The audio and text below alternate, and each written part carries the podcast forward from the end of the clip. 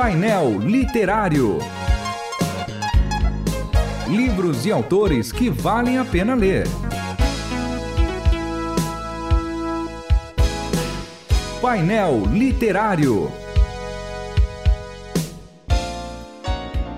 Sejam todos bem-vindos ao painel literário da Rádio Transmundial. Sou João Paulo Gouveia, estou aqui com meu grande amigo, pastor mestrando, não é? David Bango. E a gente vai continuar a conversa da semana passada. Pastor David, sobre a, reforma protestante. A semana passada a gente terminou falando sobre Lutero, é, Calvino, sobre assim a, a relação que a gente via assim, né, de, de sentimentos sobre Pedro Pedro e Paulo, né? Mas hoje eu queria conversar mais especificamente sobre a reforma. Essas cinco solas, né? Os cinco solas da reforma que a gente tanto fala, né? Como foi? Eles se reuniram e falaram assim: oh, vamos então formar aqui um esquema, né? Só a graça, só a fé, só a escritura. Eles se reuniram todos numa sala e fecharam como ia ser isso? Não. não enxergamos a reforma como um movimento secreto, uh, não foi uma reunião extraordinária em que, de repente, o Lutero fizesse uma convocação e reunisse alguns membros aí, uh, seus parceiros, para que pudessem uh, ter esse, esse ambiente fechado e discutissem algumas coisas relevantes à igreja. Não é assim, não se trata de um movimento fechado. aconteceram vários movimentos, na verdade, a reforma é fruto de um processo eu diria, da atividade do Espírito Santo na vida da igreja. À medida em que o tempo foi passando, em que os processos foram acontecendo, foi se percebendo que houve um desvio. E daí então que se percebeu a necessidade de se enfatizar alguns aspectos que fazem parte da estrutura da Igreja de Jesus e muitos teólogos ao longo do tempo, ao longo da jornada, entenderam a necessidade e foram trazendo a palavra de Deus como respostas daquela necessidade exata que estava acontecendo aí. Então nós vamos ter o João Calvino, uh, que vai aparecer em 1509, que morre cerca de 1564. Nós vamos ter o Zwinglio também, uh, que foi um importante nome da Reforma Protestante, que uh, aparece cerca de 1484, antes de, de Calvino, né? E que morre em 1531, nós temos o Thomas Munzer, que vai aparecer em 1489, que morre em 1525. Nós teremos também o Jan Hus, que aparece em 1369 e morre em 1415.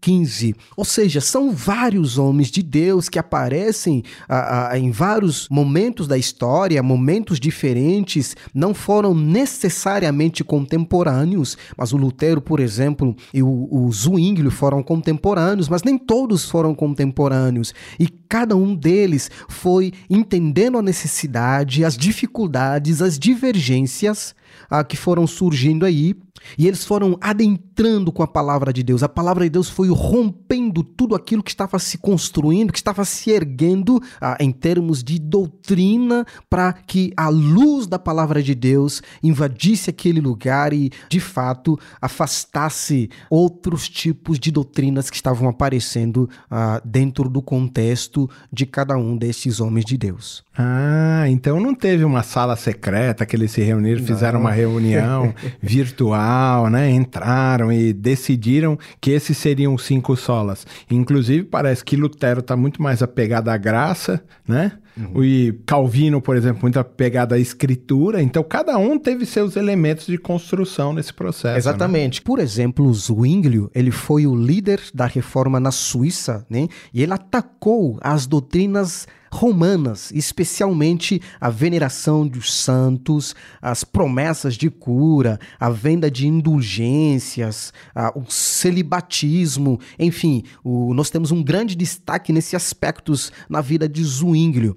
O outro teólogo que aparece também com algumas propostas interessantes é o Jan Hus, que aparece aí em 1369, 1415. Ele foi um teólogo reformador tcheco, uh, foi condenado inclusive, por refutar e abandonar algumas teorias da Igreja Católica daquela época. Ele foi alguém que relutou, que buscou, ou que pelo menos resistiu algumas propostas que estavam sendo trazidas ali na Igreja Católica, ah, também na questão de indulgência, ah, a questão da fogueira após a morte de algumas pessoas. Ele refutou ah, algumas dessas teorias e ele foi condenado à morte justamente por não concordar com algumas doutrinas que estavam sendo pregadas ali.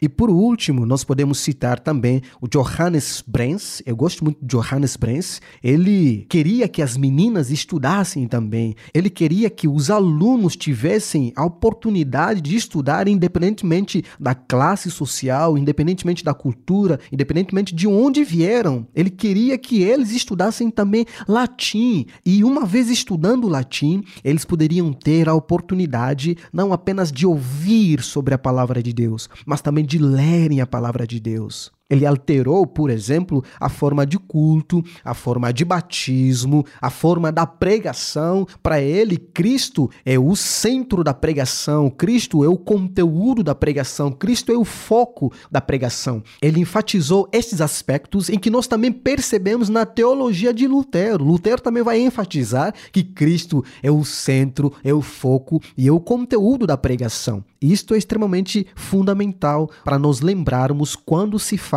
da reforma protestante. Nessa construção toda, né? Que não foi um único ou um único momento, mas vários momentos onde a coisa realmente foi Sim. sendo construída. Mas você falou uma coisa interessante aí, eu queria que você discorresse um pouquinho mais para nós. É, você falou que foi um resgate.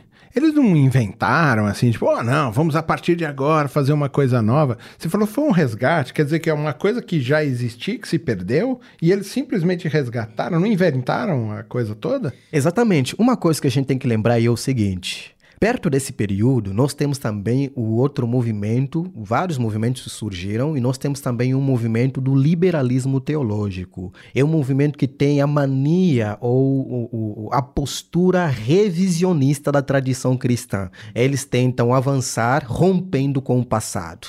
Sim. A reforma não é uma tentativa de avançar rompendo com o passado. Mas é, ela é, em essência, o resgate dos fundamentos da fé cristã. Então eles têm que olhar para aquilo que eles aprenderam com Jesus e com os apóstolos.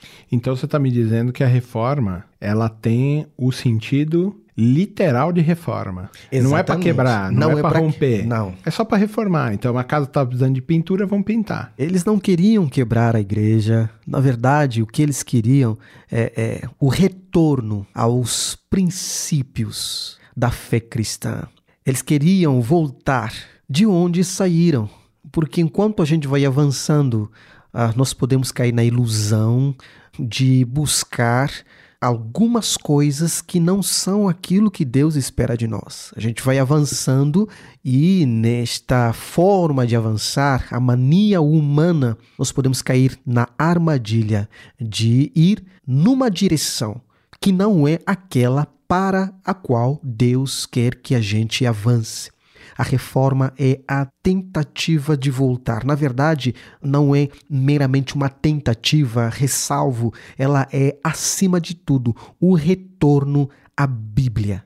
Este é o sentido último da reforma e fazemos isso para a glória de Deus. Se você pudesse falar para nós, pelo menos três características que se perderam e que a reforma ali protestou, não é? E falou: olha, isso aqui está errado. Uma delas é a questão da indulgência, né? A palavra indulgência ela significa a disposição para perdoar pecados, para perdoar culpas, para perdoar os erros. Ou seja, na doutrina católica, onde o termo aparece, a indulgência ela significa a remissão total ou parcial da pena dos pecados ou da pena, né? ah, o castigo que a pessoa iria ter em função dos seus pecados, em função dos seus erros. É interessante perceber que essa remissão do castigo ou da punição dos pecados era concedida pela Igreja Católica. Então, a Igreja Católica, ela tinha neste caso, vamos assim dizer, o poder de remover os pecados das pessoas, de remover também a culpa das pessoas, a pena das pessoas.